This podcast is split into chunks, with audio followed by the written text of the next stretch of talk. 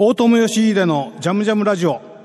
はい、皆さんこんばんは。今週も始まりました。大友義秀のジャムジャムラジオの時間です。えー、私は1月の、えー、下旬からずっとヨーロッパツアーをしております。ヨーロッパ各国ぐるぐる回って、えー、ちょうどこの放送がある頃に終わって、そろそろ日本に戻るかなってくらいです。えー、ということで、えー、今週も、えー、FMN サンドファクトリーの石橋さんに、えー、ゲストでジャムジャムラジオをお願いしてます。では、石橋さんよろしくお願いします。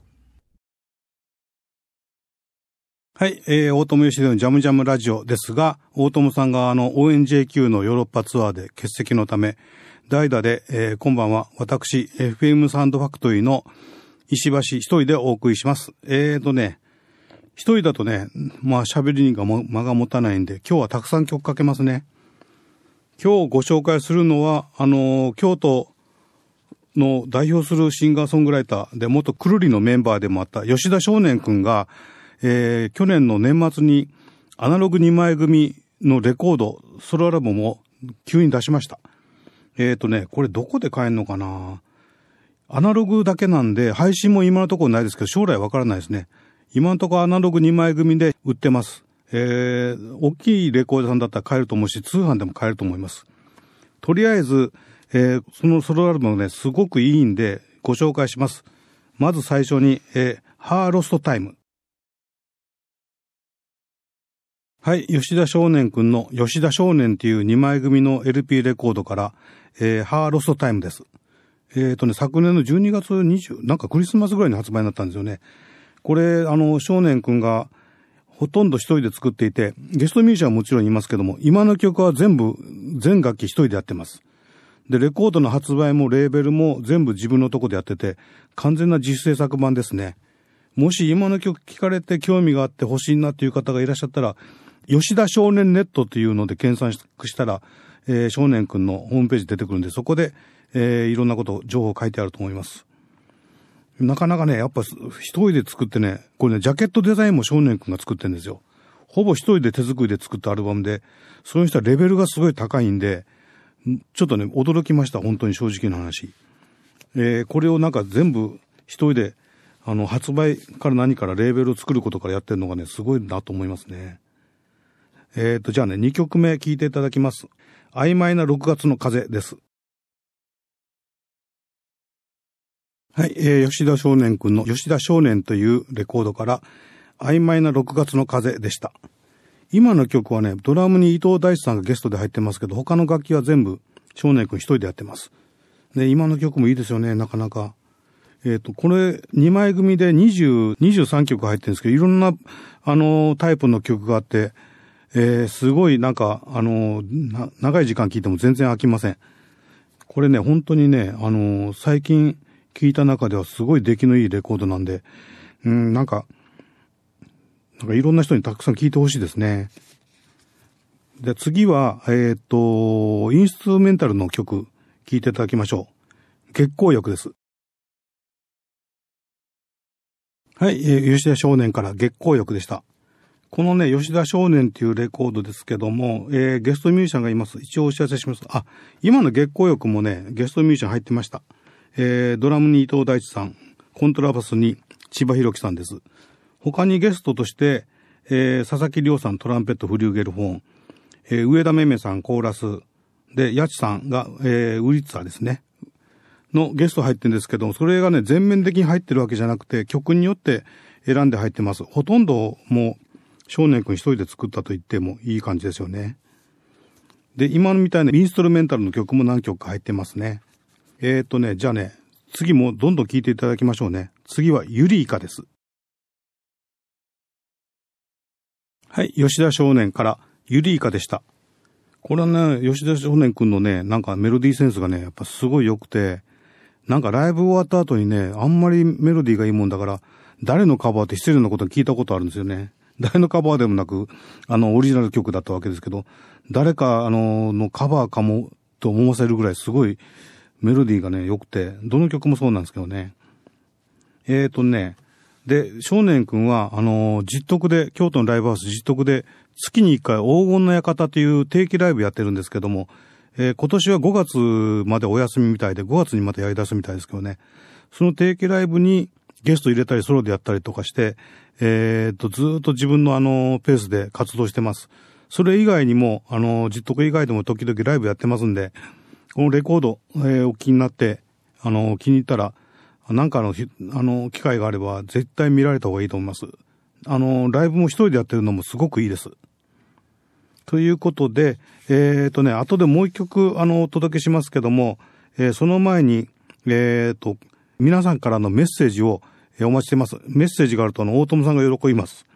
え送り先のアドレスは、jam.kbs.koto 京都、jam.kbs. 京都です。えっ、と、お便りを送られた中から、えー、抽選で1名様に、あの、毎週1名様に缶バッジをお届けしますんで、えー、ぜひご応募ください。えー、このね、吉田少年くんレコードも大友さんに聞いてほしかったんですけどね、また大友さんが日本に帰ってきたら、何かの機会があったら、えー、聞かせるようにしましょう。えー、今晩お届けしたのは FM サンドファクトリー西橋でした。えっ、ー、と、じゃあ一番最後に、えっ、ー、と、もう一曲お届けします。キャットフィッシュブルースです。えー、いかがだったでしょうか？えー、ちょうどこの放送がある頃に飛行機から日本に、えー、まだ飛行機の中かな、えー、っていうくらいな感じです。えー、石橋さんのポッドキャスト版の方も、えー、ぜひぜひ聞いてくださいね。ということで、えー、ヨーロッパから帰国途中の大友義秀でした。また来週。はい、じゃあ、ポッドキャストです。えー、どうでした？吉田少年くん。なかなかいいですよね。っていうか、なかなかどころじゃないですよね。すごいいいですよね。これ、アナログレコード2枚組で、ダブルジャケット。自分でもあの、そういうの作ってるかわかるけどね、ものすごいお金かかるんですよ。これね、一人の力でこれ作ったっていうのすごいなと思って。録音も、あの、いろんなスタジオでやってますけども、まあ自分のとこでやってるのもあるんですけどね。そういういろんなあの経費的なことすぐつい考えてしまうけど、すごいお金かけて、ものすごい頑張ってやったなと思って、しかもこれ、発売元も自分とこですからね。なんか少年くん頑張ったなという気しますね。少年くんは、あんまりあの、家族のこと言うと良くないけど、お父さんが有名なアーティストで、だから京都じゃもう子供の頃からね、結構みんな知ってる人多くて、あのー、なんていうか、京都を代表する人物の一人でもある感じなんですけど、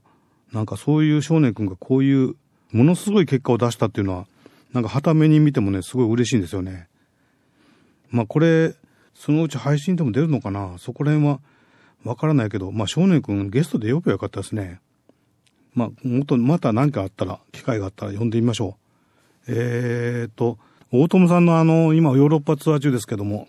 ONJQ、あの、ヨーロッパツアー用にサイプレスしました。数が足りなかったんで。ヨーロッパツアー中に CD が売れたらいいんですけどね。もうヨーロッパとか CD がほとんど流通してないっていうか CD がほとんどもうどこにも売ってないから CD 買う人がどれだけいるのかっていうのもあるし、しかもそもそも CD の値段がね、円安もあって向こうだとすごい安いんで、売ってもそれほど利益にならないだろうから、単に荷物になるだけなんかもしれないんで、ちょっとそれもね、どうなのかなと思うけど、3週間ぐらいのツアーですからね、うん、どれぐらい売れんのかな。まあ、売れたらいいですけどね。はい、えー、それでね、お知らせすることがあります。えっ、ー、と、あのー、ジャムジャムラジオ700回記念ライブでも出てもらった、津山敦長野智美、トラッドソングスデュオのセカンドアルバムを今録音中です。で、あのー、その、レコ発にはならないんですけど、3月22日に東京秋葉原クラブグッドマンで、えー、そのトラッドソングスデュオのライブやります。しかもね、ゲストがすごいですよ。ゲストがホッピー神山さん、吉田達也さんがゲストに入ります。えっ、ー、とね、レコーディングも実はホッピーさんも吉田さんもゲストで入ってます。あとあの、鹿う大さん、チェロの鹿う大さんもゲストで入って、あと畑下真由さん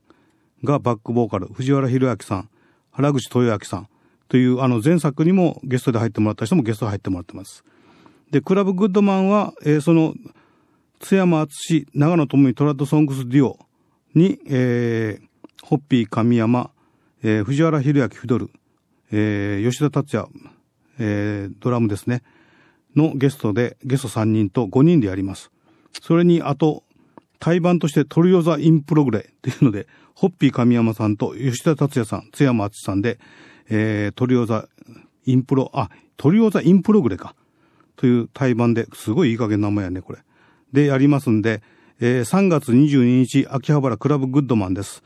えー、セカンドアルバムの方は春4月ぐらいに発売できると思いますので、よろしくお願いいたします。ということで、大友さんが、えー、帰ってくるのがいつになるのかな。と、またあの、一人でお届けする回もあるかと思いますけども、またよろしくお願いします。ということで喋ることがないんで、これぐらいします。FM サウンドファクトリー西橋でした。